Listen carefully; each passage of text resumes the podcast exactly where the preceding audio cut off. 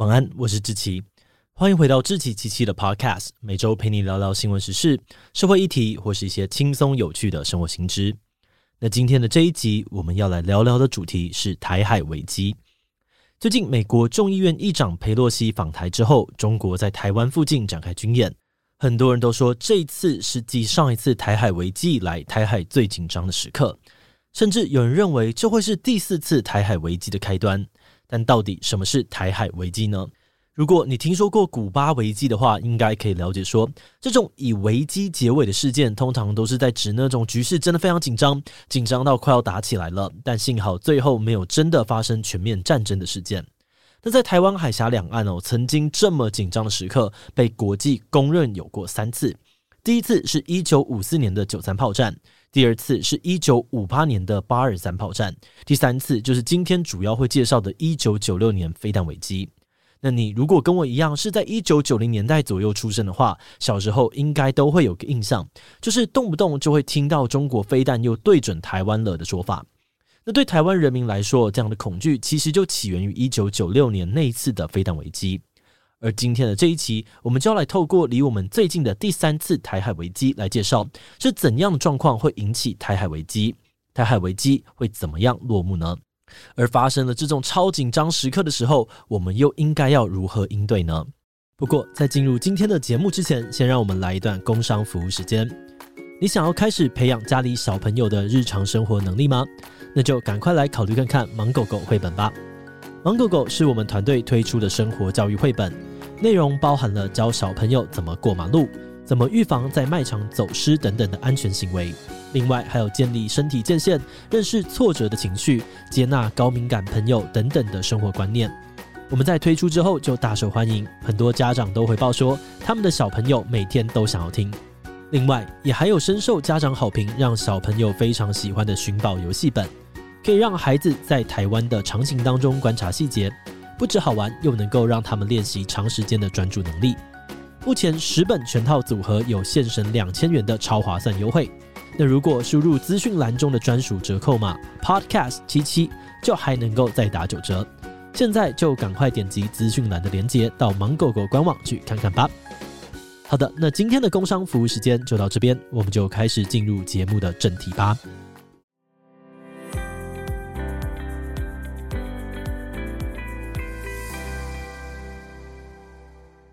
你可能听说过，上一次的台海危机之所以会爆发，跟当时总统李登辉访美演讲，还有一九九六年刚好要举办第一次的总统直选有关。诶，去个美国演讲，为什么会差点引发战争那么严重呢？这就要讲到一个有点有趣的冷知识哦。如果要说谁是全世界最难出国的人，中华民国的总统应该可以排在前几名。中华民国的总统想要去美国，到底有多难呢？嗯，我们外交处境有多艰难哦？总统想去美国的难度就有多难，因为光是背负着中华民国总统的身份，基本上不就不太有办法去参访没有邦交的国家。然后你知道的，跟中华民国有邦交的国家非常的少，所以没有邦交的国家，基本上总统是不太能去的。主要原因是去了阿贡会生气，会给对方造成一些困扰，不像我们这些阿猫阿狗想去日本或是美国溜达都很自由。那以美国来说好了，当他们跟中共建交之后，双方就签了三个公报，而这个公报的内容主要就是在说，美国承认中共政府是中国的唯一合法政府，同时也表明美国不支持台湾独立，所以基本上美国是不可能接受中华民国总统访问美国的，因为这等于是美国承认有中华民国总统这个人的存在。但既然如此，为什么李登辉有办法在一九九五年的时候入境美国，还回到他的母校康奈尔大学演讲呢？促成这个事情的重要关键哦，其实就是美国国会。一九九五年，美国众议院，呃，对，就是裴洛西在的那个众议院哦。众议院要求当时的美国总统柯林顿同意让李登辉入境美国参加他母校的校友会。同时，各家媒体们，像是《华盛顿邮报》、《纽约时报》、《芝加哥论坛报》等等，也一直向美国政府施加压力，积极的鼓吹李登辉以私人身份访美。另外，美国的民众都知道中共在人权上面的表现不佳，相反的，台湾却自由民主又繁荣，大部分立场也比较亲近台湾。而且同一年，美国众议院跟参议院还分别以三百九十六比零跟九十七比一的压倒性票数通过了建议案，强烈要求国务院改变对台政策，让李登辉访美。因此，在各种强大的舆论压力之下，克林顿就想说，如果一直拒绝李登辉访美，好像会被认为是欺善怕恶。所以最后，美国国务院发言人终于宣布说，同意让李登辉以私人名义前往母校康奈尔大学参加校庆活动。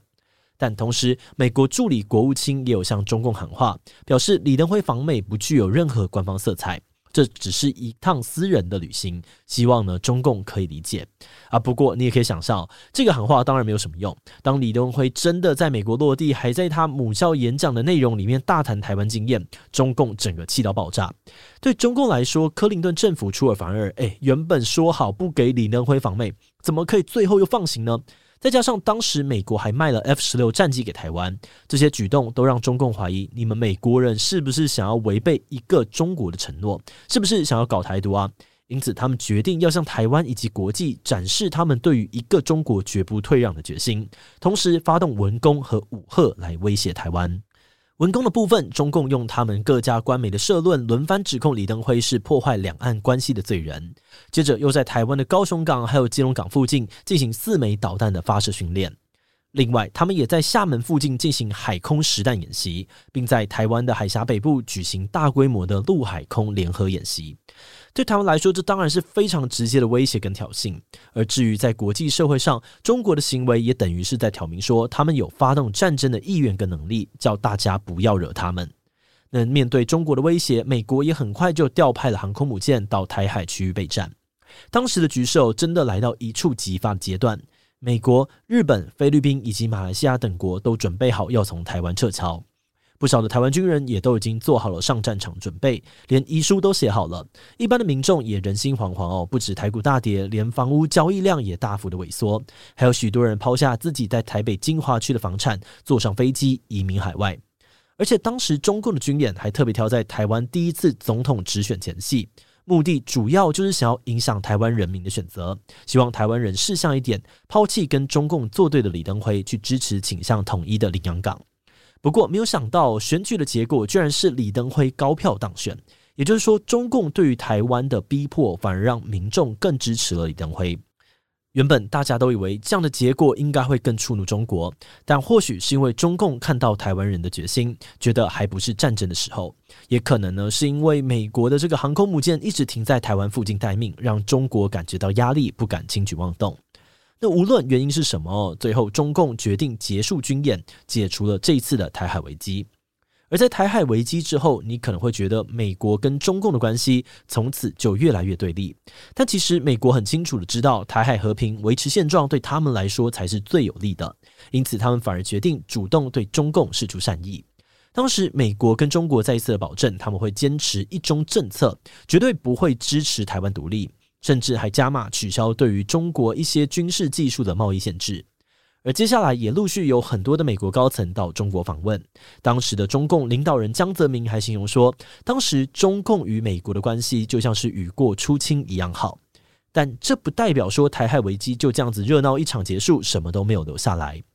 因为在台海危机之后，世界各国都认识到了中共其实很有威胁性，因此日本、澳洲都对中共的军事演习提出了不满的声音，甚至美日之间也有了进一步合作的决心，组成了连结更紧密的同盟关系。而在李登辉访美之后，台湾虽然没有立即的得到扩大国际空间的果实，还得面对中共强力的军事威胁，但这个事件也让台湾的民主更加深化，台湾人民积极抗中的意识更是延续到了今天。好的，那话说回来哦，你在看完今天的内容之后，不知道会不会跟我一样，很好奇为什么美国明明就知道让李登辉去会惹麻烦，但国会却那么的强力挺台呢？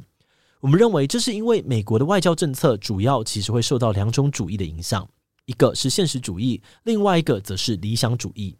所谓的现实主义，就是做出在理性上面对国家整体最有利的选择。比如说，在一九七九年的时候，美国跟苏联是两个死对头。那在对抗苏联这样的大前提之下，美国发现联合中共去压制苏联，对美国来说是最有利的做法。所以当时他们决定要抛下长期的盟友中华民国，转头去跟中共建交。这就是出自于现实主义的考量。但随着九零年代冷战结束哦，对抗苏联的需求消失了，反而是中国的人权问题越来越恶名昭彰。这个时候，那些偏向价值层面的理想主义，比如像是自由啊、民主啊、人权啊，又开始受到重视，变成影响他们外交政策的重要因素之一。那美国这样的状况其实也不是特例，一个民主国家的各种政策本来就会受到很多力量的影响。除了政治人物或执政党自己的考量以外，基层民意、各方利益团体，甚至是外部的游说力量，都有机会影响他们的政策方向。那相对来说，像中国这种比较威权体制，改变几乎都只能由上往下，一般民众很难撼动。外部就算想要影响或声援，也困难重重。像最近香港和新疆的状况，可能就是一个现成的例子。大家想要帮忙，也很难做到什么事。话说回来哦，当年李登辉就是运用美国政治的这个特点，努力向美国社会展现台湾的自由民主跟繁荣。这几十年下来，一直到现在，都不断的有人在积极的在美国为台湾奔走，争取了很多对台湾有帮助的议案，像是军购啊、各种关系法、保证法、声明表态等等。那对我们一般民众来说，这些事情可能感觉很遥远，能够去参与的工作也很有限。不过，我们团队是觉得，虽然局势看起来暗潮汹涌，但其实每个人都还是可以做好自己能做的部分，像是更小心的检视自己日常收到的资讯，避免被假讯息煽动，更积极的去认识国际议题，更多的去参与讨论公共事务等等。这些事情看起来微小，但我们觉得，只要每个人多做一点，长久来说，一定会让我们更接近自己理想的社会吧。好的，那么我们今天关于台海危机的介绍就先到这边。如果你喜欢我们内容，可以按下追踪跟订阅。另外呢，我们在 EP 二十五有聊过另外一个冷战时期的故事，提到了玛丽莲梦露的死，竟然也跟冷战政治有关。如果你对这个故事感兴趣，很推荐你去听听看 EP 二十五哦。那如果你是对于这集的内容，对我们的 Podcast 节目，或是我个人有任何的疑问跟回馈，也都非常的欢迎你在 Apple Podcast 上面留下五星留言哦。